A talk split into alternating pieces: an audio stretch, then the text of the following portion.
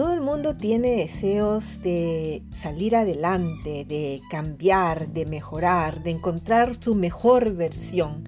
Este programa, eh, Entrena tu mente y cambia tu vida, es un podcast de inspiración y desarrollo personal con Carla Ramos Benningson, desde Suecia para todos los hispanohablantes en el mundo. Hola, hola, bienvenidos, bienvenidas a un programa más de Entrena tu mente y cambia tu vida. Les saluda, como de costumbre, su amiga Carla Ramos Benningson.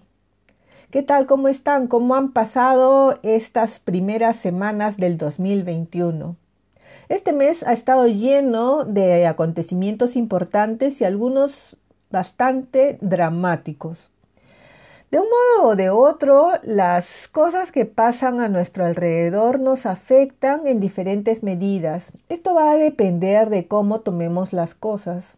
Por ejemplo, los que a veces conocemos como los eternos pesimistas, los que eligen siempre ver el vaso que está a la mitad como el vaso medio vacío, parece que en cierto modo disfrutan de esa actitud negativa frente a la vida. Lo peor de todo es que este tipo de actitud, aunque revestida de diferentes modos, no es tampoco común.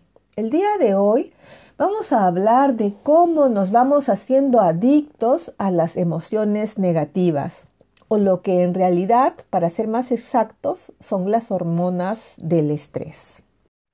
Algunas personas me miran un poco extrañadas cuando les manifiesto que cada vez estoy más y más convencida de que el gran problema de hoy en día o la causa de casi todos los males es el estrés.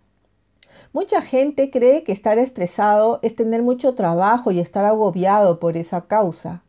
Para quienes han estado siguiendo este podcast, podrán recordar que he explicado que es mucho más que eso. Inclusive es muy común que hoy en día vivamos en condiciones de estrés crónico. Y ni qué decir eh, con todo el estrés que esta situación de pandemia está desatando en el mundo. Ya definitivamente eh, para muchos el estrés se ha agudizado.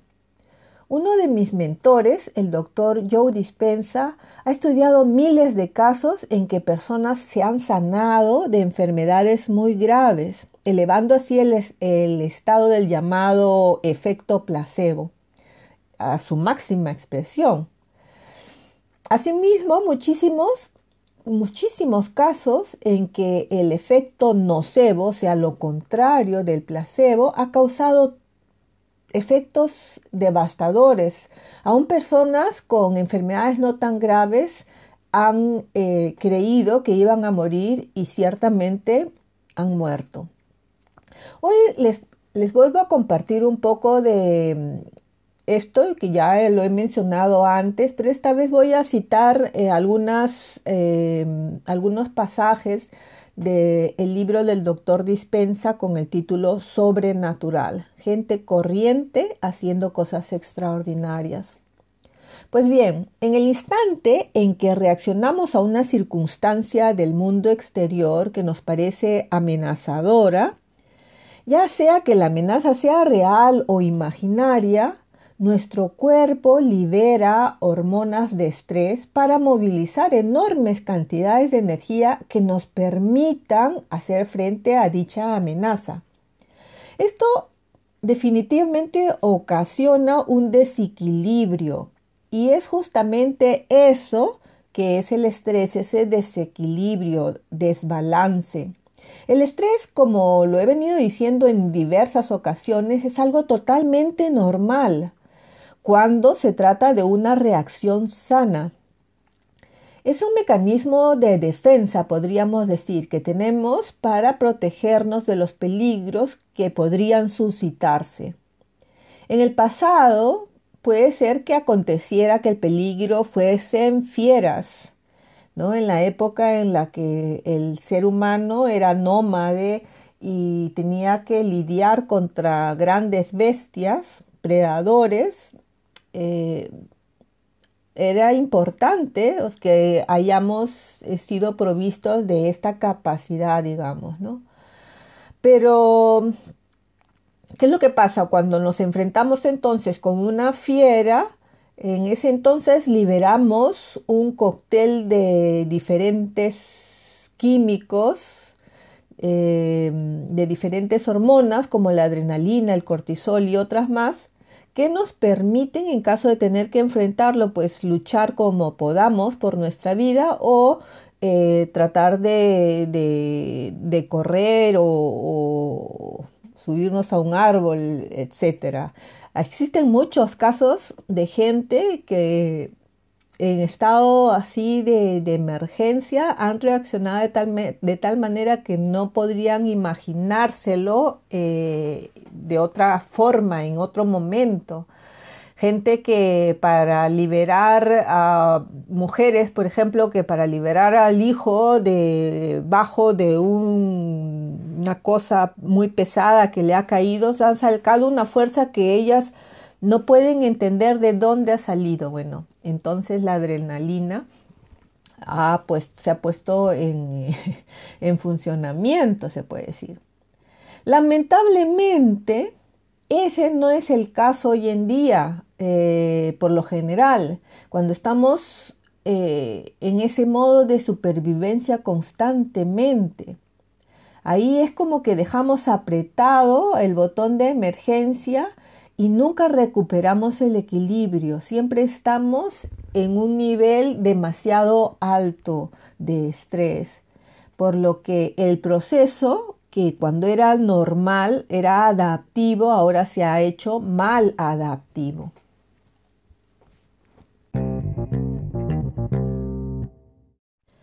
El doctor Dispensa escribe que cuando entramos en el modo de supervivencia, automáticamente nos convertimos en seres materialistas, que definen la realidad a partir de los sentidos, a partir de lo que vemos, oímos, olemos, palpamos o saboreamos. También nos concentramos al máximo en la materia, en nuestros cuerpos ubicados en un espacio y un tiempo determinados. Las hormonas del estrés nos inducen a enfocar toda nuestra atención en el mundo exterior, porque ahí está el peligro. En tiempos prehistóricos, como decíamos antes, esa reacción, por supuesto, se suponía como una ventaja, ya que era una respuesta, hemos dicho, adaptiva. Pero eh, y cuando el peligro pasaba, pues todo volvía a la normalidad. El problema es que ahora no es así. En tiempos modernos, eh, en cuanto cambian las circunstancias, nosotros todavía nos mantenemos en ese nivel alto de, estrés. Por ejemplo, eh, en el trabajo, bueno, ahora mucha gente está trabajando desde casa, pero igual muchos eh, me manifiestan que tienen mucho estrés porque tienen la llamada del uno, del otro, eh, las, eh, los tiempos que, pasar y a veces cuando se está también en diferentes espacios, pues no se entiende las cosas que se están haciendo, que el uno está haciendo o que el otro está haciendo. Entonces puede ser muy frustrante, puede causar mucha ansiedad, eh, diferentes tipos de reacciones emocionales y sentimientos. Entonces, em, las, las eh, reacciones químicas eh, se prolongan de manera automática. Y bueno, la amenaza externa aparentemente no termina por desaparecer. Es decir, es como si el depredador, en lugar de vivir en la selva y enseñar los colmillos de vez en cuando, estuviera en nuestra casa viviendo con nosotros. Encarnado, por ejemplo, en la persona de un compañero de trabajo tóxico, de mm, una persona eh, cercana también, que puede ser em, muy estresante, muy, muy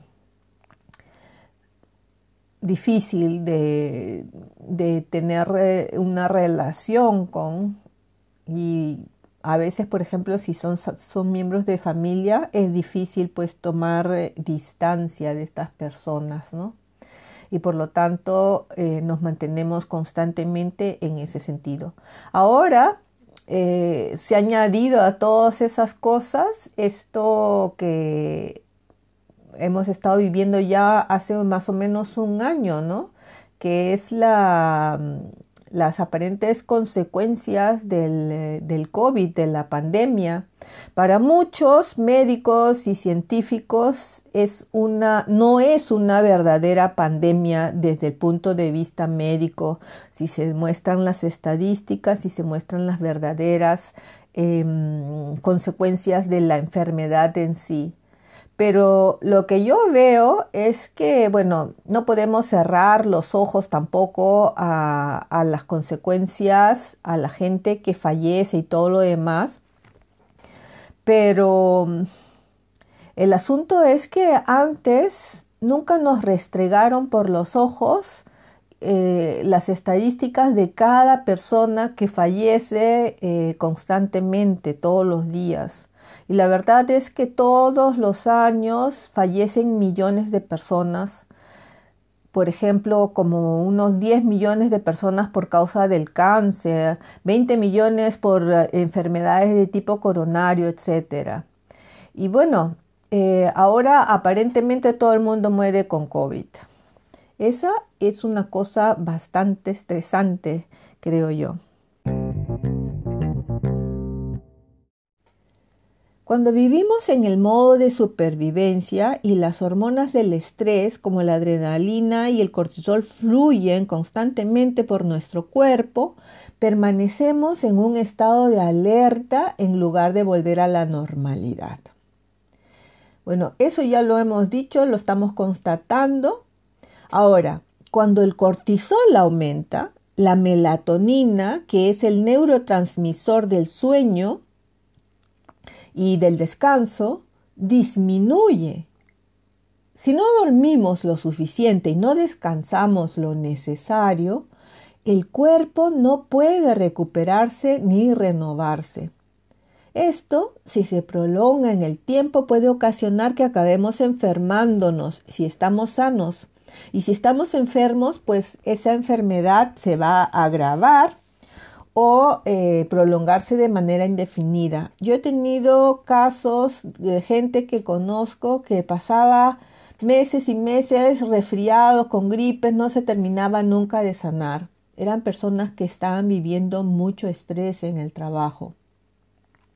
Porque el estrés a lo largo, a largo plazo, regula a la baja de expresión sana de los genes. De hecho, nuestros cuerpos se acostumbran a la descarga química hasta el punto de que se vuelven adictos a ella.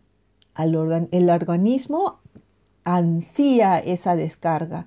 Entonces nos vamos haciendo adictos a ese estado de estrés.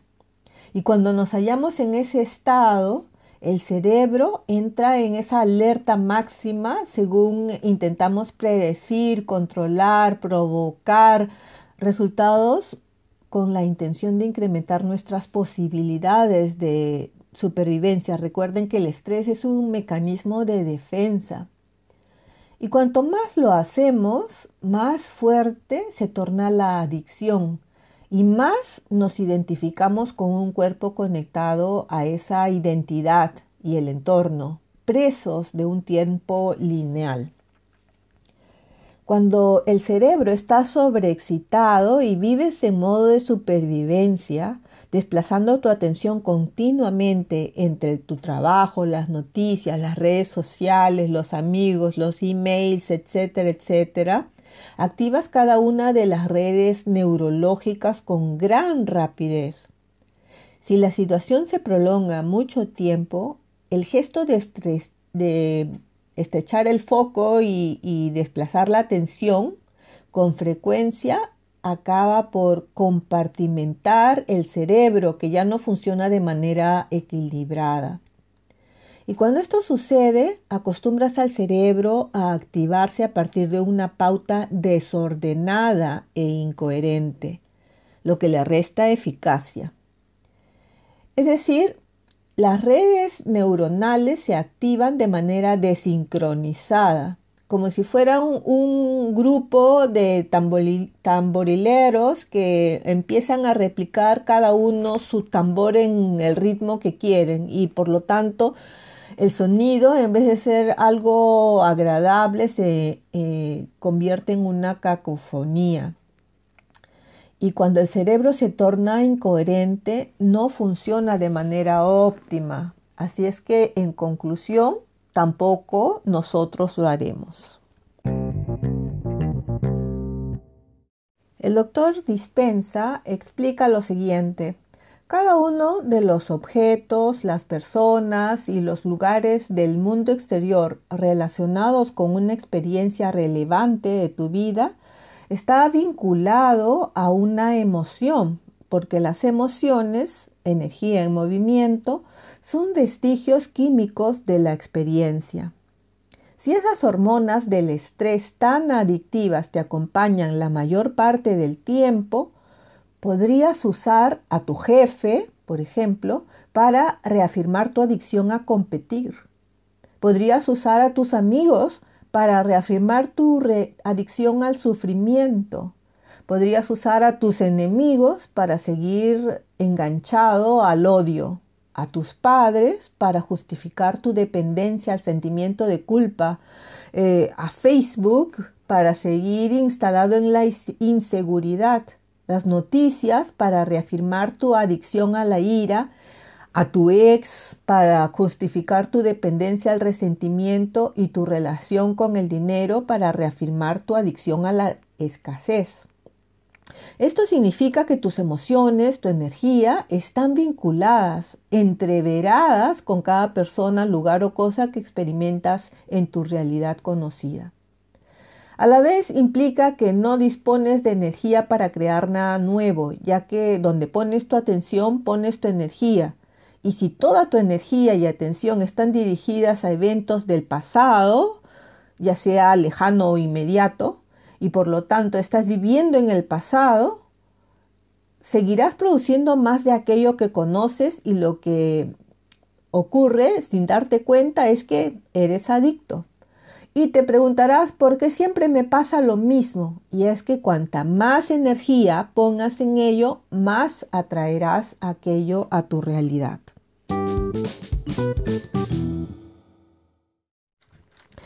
Bueno, ya hemos visto entonces la importancia de entender el estrés y sus efectos para poder em, controlar lo que es nuestra salud. No se trata solo lo que está afuera, sino lo que está adentro. Cuando estamos estresados, el sistema interno de protección y de restauración se cierra.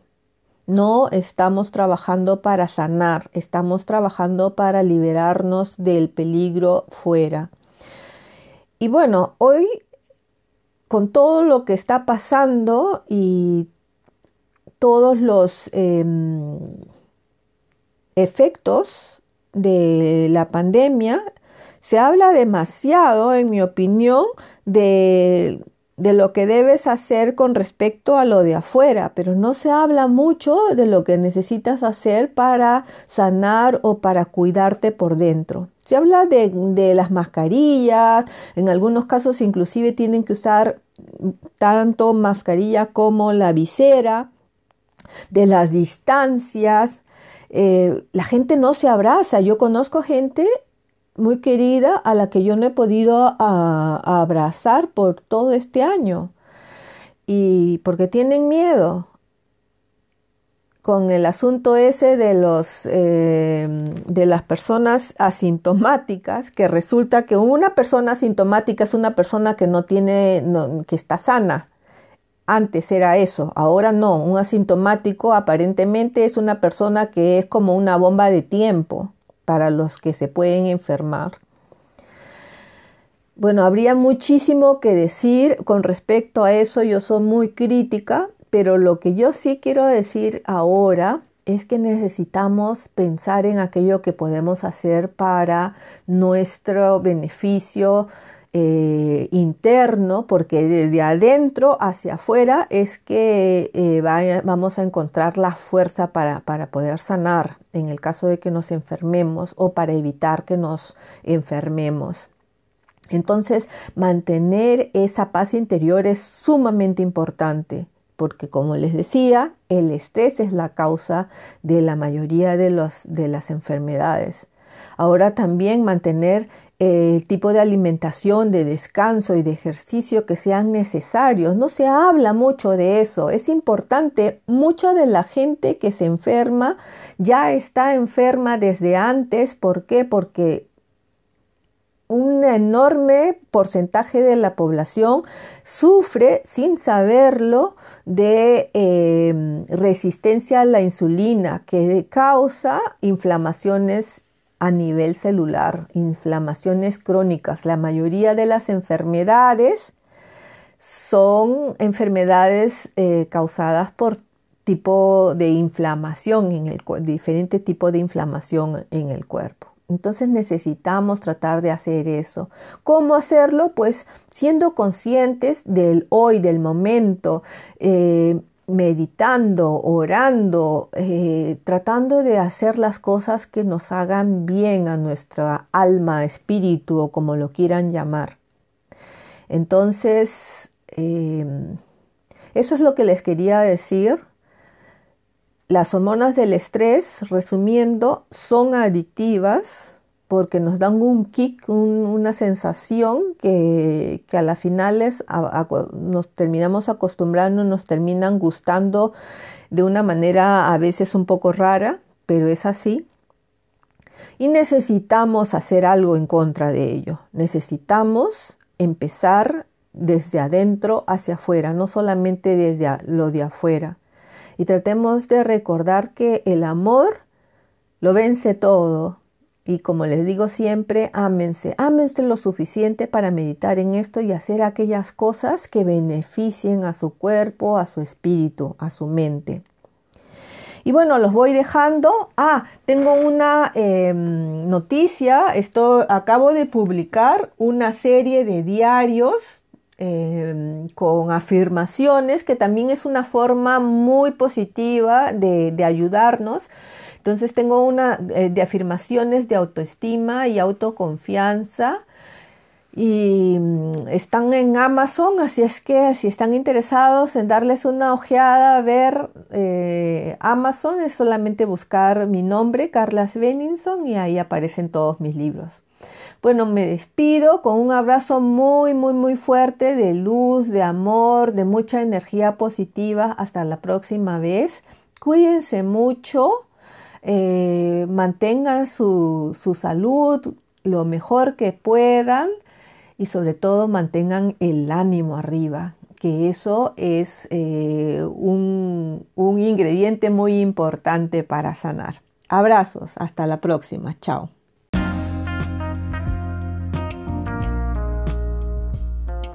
Este fue un episodio más de Entrena tu mente y cambia tu vida con Carla Ramos Beninson, creativa, renovada y supernatural. Hasta la próxima semana.